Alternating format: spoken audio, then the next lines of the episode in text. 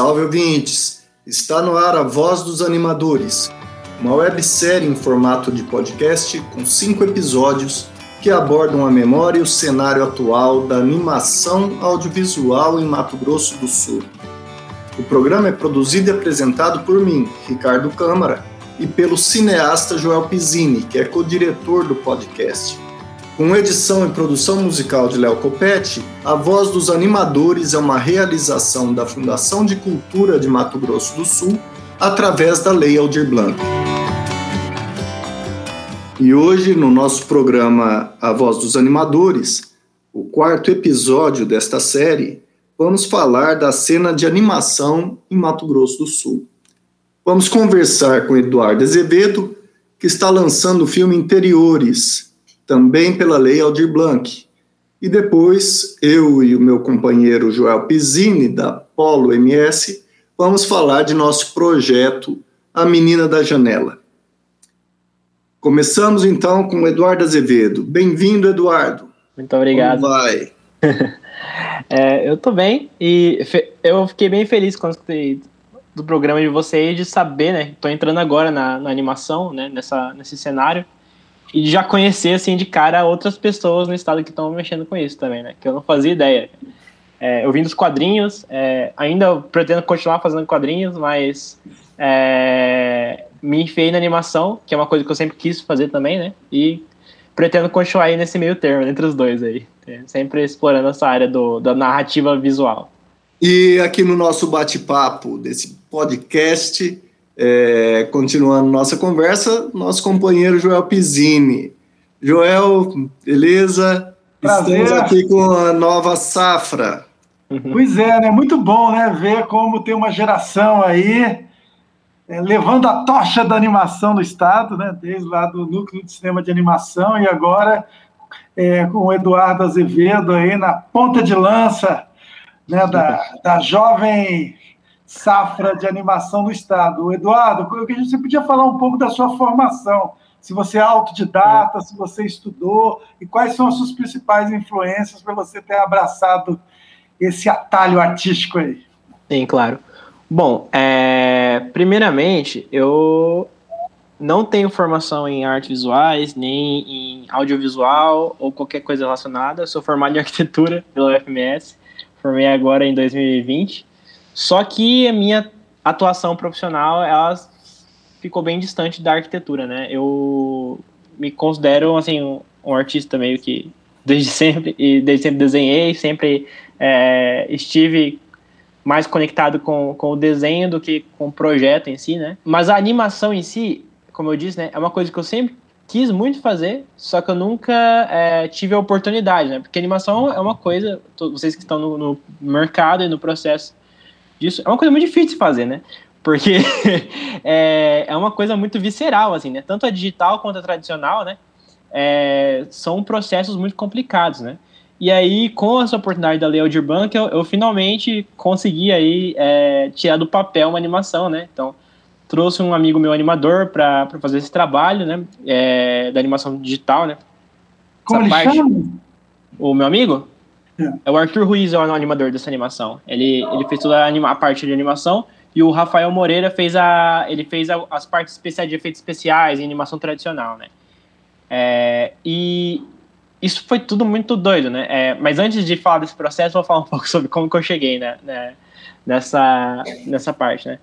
Bom, a partir de 2018 comecei a divulgar um pouco mais meu trabalho, né? Comecei a levar ele de uma é, tomar um olhar um pouco mais profissional para ele assim né? Tipo tentar investir nisso né?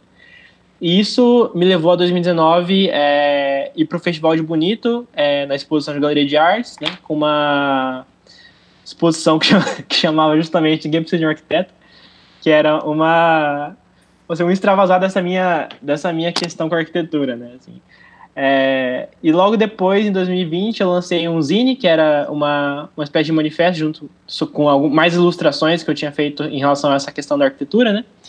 E em 2020 também lancei a minha primeira história em quadrinho, né? Que eu fiz por financiamento coletivo pelo Catarse, que era uma biografia sci-fi da vida da minha avó, né? Então, ela sempre quis fazer uma história sobre a vida dela, porque ela tem uma história muito interessante. E ela nunca deixou, porque ela não queria que o nome dela aparecesse. Eu falei, quer saber, eu vou fazer uma, uma mudança aqui, eu vou mudar o nome de todo mundo, colocar em outro contexto e vou contar mesmo assim. Então por isso que chama a biografia não autorizada de minha avó que viveu em Marte. Né?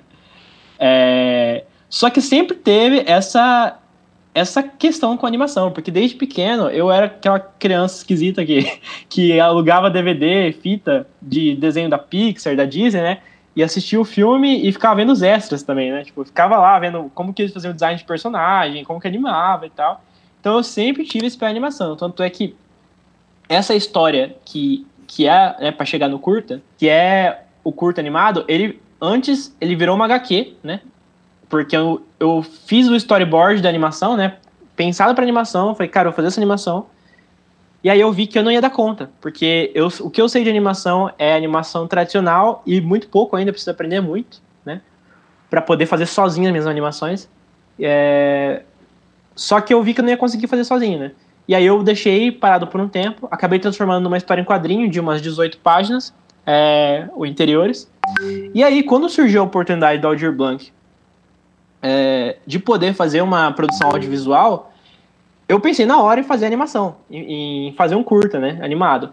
É, tanto que muito, muitas pessoas me desencorajaram a fazer, porque realmente a animação é uma coisa complicada.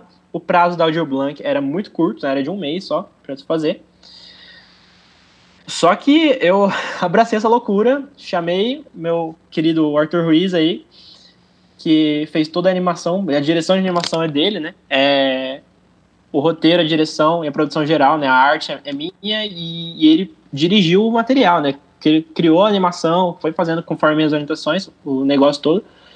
É, e a gente conseguiu fazer um, em um mês essa doideira, um mês e uma semana, né? Que eles estenderam o prazo, então a gente pegou mais uma semana para ali para dar uma dar uma melhorada no filme, né? Dar uma sentada, olhada com calma. E foi isso basicamente, né? O você desenha o, o seu. Como desenho. É Aham, é? uhum, sim, sim, sim. É, os personagens são todos. A arte é toda minha, né? Eu desenho no, no papel e passo para Photoshop, ilustro lá também, né? E suas referências, Dudu, quais são? Claro. Bom, então, como eu disse, eu comecei uma criança, assim, onde todo mundo começa, né, na, quando entra no mundo da animação ali, né? Na minha geração, pelo menos, né? Que é os desenhos que a gente assiste desde pequeno, né? Ali da, passava no SBT, Looney Tunes, é, desenho da Disney, todas essas coisas, né? Eu cresci com, com essas coisas. Então, desde pequeno já tinha isso. E aí chegou o cinema, e aí a animação da Pixar, da Disney. É, e tudo isso mexeu muito comigo. E aí, quando eu fui crescendo, é, eu fui, vamos dizer assim, me aprofundando mais no campo da animação, né? Tipo, encontrando outras referências que eu não que eu não tinha muita noção, né? Porque o que eu tinha na cabeça era animação infantil, né? Sempre tive isso. E aí eu fui encontrando é, animação experimental, né? É, por exemplo, o Jean Svankmajer, que é um animador de stop motion, né? Antigo, é, de Praga, né? Ele é uma grande inspiração para mim, né? E os discípulos dele, os irmãos Quay também, que também fazem animação em stop motion, né? É, acho que a maior inspiração, na verdade, para mim, depois deles é, é, o Don Hartsfield, que é um animador americano, que está na cena é, dessa animação independente, né? Tá até um, um pôster ali em cima de um filme dele. É, ele faz animação com boneco de palito, né? Com a é, animação tradicional, ele faz tudo sozinho, basicamente, né? É, e as animações dele tem uma coisa que eu tento buscar muito no meu trabalho, que é um traço simples, né? Uma arte simples, né? quase infantilizada, de certa forma, mas que trata de, de temas ou, ou sensações um pouco mais, não somente complexas, mas é, não infantis, sabe? Sensações talvez mais é, assustadoras ou, ou, ou, como, por exemplo, é, a história de uma pessoa, né? Tipo, que nem a, a, a HQ que eu fiz da minha avó, ela é totalmente com traço é, de cartoon, né, de desenho animado, só que ela tem vários pontos em que ela toca em assuntos pesados, né, tipo, conta a história do meu avô, que tinha problema com alcoolismo, né, violentava minha avó, conta toda a história de sofrimento dela, que foi uma empregada doméstica, né, então, assim, é, isso vem de outras referências, né, também, de referências dos quadrinhos, como, por exemplo, Mouse, né, é, Persepolis, que é uma HQ iraniana, é, que também tem essa pegada, um traço mais é, infantil, né, do desenho, que vem da minha, daquelas minhas referências lá de trás, né, do, da Disney, do, da Warner Brothers, né? Todo esse pessoal. E as referências brasileiras? Uhum. O que, que você vê aí do cenário? Olha, se tem uma coisa que me apaixona no, no, nas referências brasileiras é o documentário e que também me fez é, é, é olhar para essa questão do da minha na HQ, né? Que é o Eduardo Coutinho, que é o, acho que um dos nossos maiores documentaristas. E eu sou apaixonado, tanto é que tem um projeto que eu tenho na cabeça que eu quero muito fazer, que é também uma espécie de podcast, é, em, só que em quadrinhos, né? Que é escutar pessoas e desenhar a, a história delas, basicamente, conforme elas contam, né? E eu acho esse, essa coisa da escuta, né, que o Coutinho tem é muito interessante.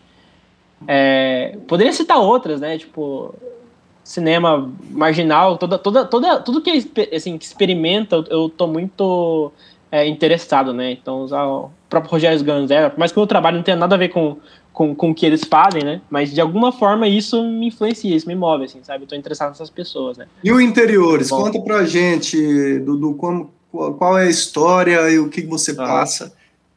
Bom, o Interiores, ele é uma coisa complicada, né? É de você explicar para as pessoas o que, que, é a história dele, né? Porque ele é um curta é, totalmente é, sensorial, assim, né? Ele tem uma narrativa, claro, a, a ideia que tem, senão vira um, um, puro exercício estético, né? Mas a, a, narrativa dele é muito não convencional, assim. Né? É, ele vem justamente dessas referências do Svankmajer e do, dos irmãos Quay, que eles têm histórias narrativas que são sensoriais, que você vai acompanhando esse, esse ser, né, essas criaturas que que estão no filme, e não necessariamente isso, isso não tem nada a ver com o seu cotidiano, né? Porque eles são seres fantásticos ali vivendo.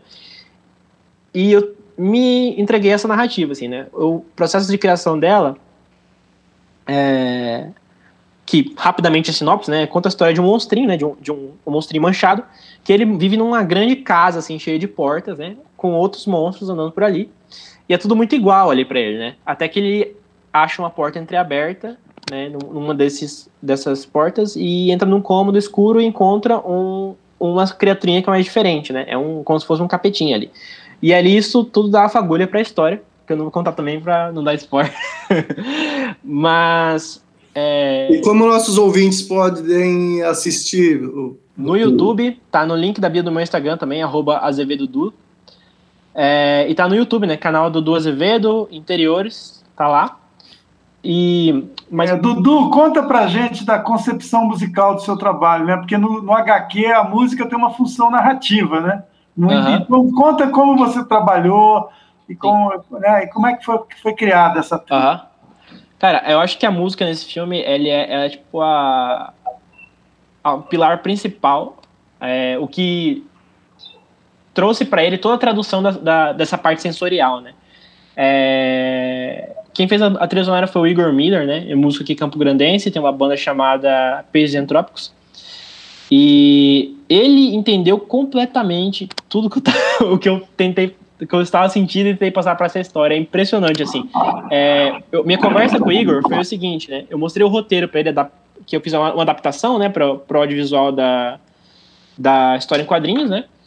E mostrei o roteiro para ele e indiquei no roteiro. Olha só, nessa parte aqui seria legal é, ter paz nessa parte, caos, completamente caos, né? Tipo, a, a linguagem da câmera vai tremer, então se você quiser fazer alguma coisa na música, aplique isso também, né? É, essa parte aqui é uma rotina, dê algumas indicações só, sabe assim. E mostrei algumas referências, mas deixei toda a liberdade dele trazer as dele. E ele trouxe as dele. Então, assim, a trilha é uma coisa à parte assinada pelo Igor que ele, assim, entendeu completamente a ideia, sabe? E ele trouxe uma coisa completamente, é, na minha opinião, é, fora da caixa, assim, para animação também, sabe? Que é, lembra bem essas referências também de animação dos Mattmeyer, né? Que eles também trazem uma trilha que é bem diferente, né? É, não ficou nada muito, é, como que eu posso dizer, óbvio, assim, na trilha, né? Eu achei que ficou é. bem original. Dudu, e a equipe de animadores? Toda a equipe é aqui do estado ou você teve outros colaboradores? Sim, eu tive um colaborador voluntário que ele é do, ele é de São Paulo, para animação é, frame a frame, né?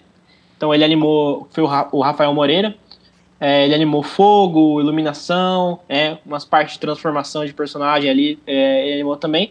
E o Arthur é daqui, né, criado aqui na Mato Grosso do Sul. E ele fez a parte de animação digital, né, que foi a maioria da, das cenas. E foram só esses dois animadores. você ter noção. Foi uma coisa bem doida para um mês, assim, né? Então, a gente teve dois animadores, é, eu na direção e na direção de arte, Teve um amigo, o Gabriel Cortan, que ele me ajudou na direção de arte, em questão de organização de arquivos, separação de peças de personagem, essas coisas, me ajudou também. E teve o João Benício também, que é músico daqui, que ele ajudou na, na produção musical, né? De pegar a trilha do Igor e, e juntar tudo, né? A gravação e tal. Foi isso. Muito bacana, bacana, parabéns pelo trabalho. É, nesse, nessa nossa série a gente está vendo aí, né, Joel, como está viva a produção é, de animação no estado e que bom que vamos ter também várias novas é, séries e, e filmes e curtas de animação aí nos próximos meses. É, Dudu, muito obrigado pela sua presença, viu? Muito obrigado. Parabéns, Eduardo. Estamos loucos para ver o seu trabalho. Espero que né, esse mercado vá se consolidando para que a gente tenha né, toda essa geração aí se manifestando, através dos editais, né, de novas perspectivas, porque anima... nós temos aqui uma vocação no Estado, né, que já vem desde os anos 80. Um abraço. Tchau, tchau. Obrigado, querido. Um abraço. Valeu.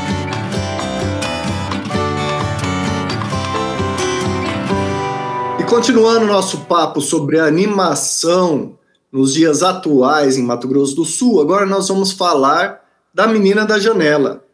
E esse trabalho é muito especial para nós, tanto para mim como Joel, porque é um desdobramento do menino que engoliu o sol. Não é isso, Joel? Exatamente. Depois que a gente teve essa experiência né, bem sucedida do menino que engoliu o sol, né, que extrapolou as fronteiras do Estado, a gente sentiu né, mais firmeza, Ricardo, a partir desse diálogo entre a literatura e o cinema, né, a partir da sua obra, né, do seu primeiro livro, agora o seu segundo trabalho, que provavelmente vai virar livro também.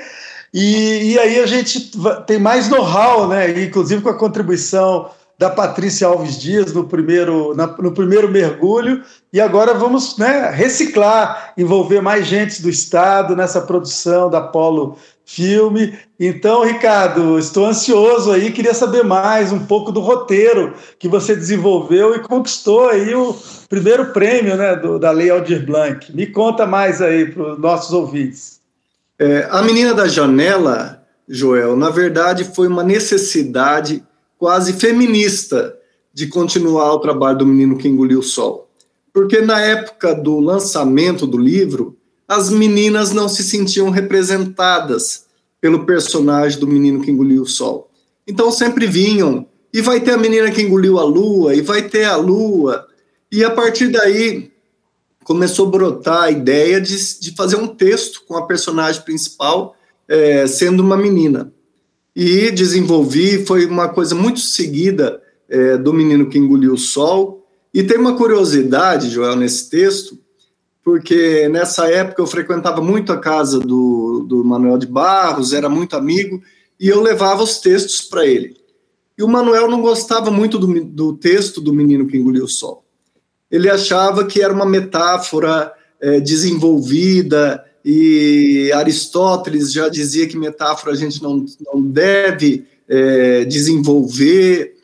E quando eu levei a menina da janela, ele falou assim: esse texto é mais precioso. Eu gosto mais do texto da Menina da Janela. E foi publicado O Menino que Engoliu o Sol, e depois, é, nos, nos meus encontros com o Manuel, ele dizia: a família gostou do Menino que Engoliu o Sol, os netos gostaram.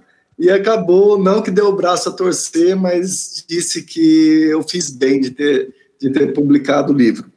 E a menina, que é da janela, ficou, na verdade, na gaveta todos esses anos. Faz 10 anos que está escrito. É, e começamos com a série do Menino que Engoliu o Sol, já se aventava então a possibilidade de ter uma sequência com o personagem da menina. E desenvolvemos então o roteiro. É, na chamada da Lei Aldir Blanc, é, escrevi o roteiro A Menina da Janela como um curta-metragem e foi aprovado, como você disse, foi é, o, primeiro prêmio da, da Lei Aldir Blanc, e nós estamos é, trabalhando para que esse roteiro seja de um longa-metragem. Então, vai ser é, provavelmente o primeiro é, longa-metragem de animação do Mato Grosso do Sul. É claro, se algum de nossos amigos no, no, não realizarem um longa antes desse, que nos traria também muita alegria. Claro, claro. A questão é, é, é, aglutinar e não competir, né? Essa cena ela precisa ser né, ampliada, né? A gente tem o Kikior, da Andréa Freire e Belchior, importante saindo, agora o Eduardo, e você, né, Ricardo, se aprofundando aí nessa imersão animada, com muita alma. E, mas olha, essa questão feminista, de alguma maneira, está presente também no Menino que Engoliu o Sol. Afinal de contas, tem a Alia, que, né, que indicou para a mãe Patrícia a realização da série, então a direção de uma mulher, né? E tem a Daniela Vitorino como produtora, tem a Juliana Domingos também que participou da finalização.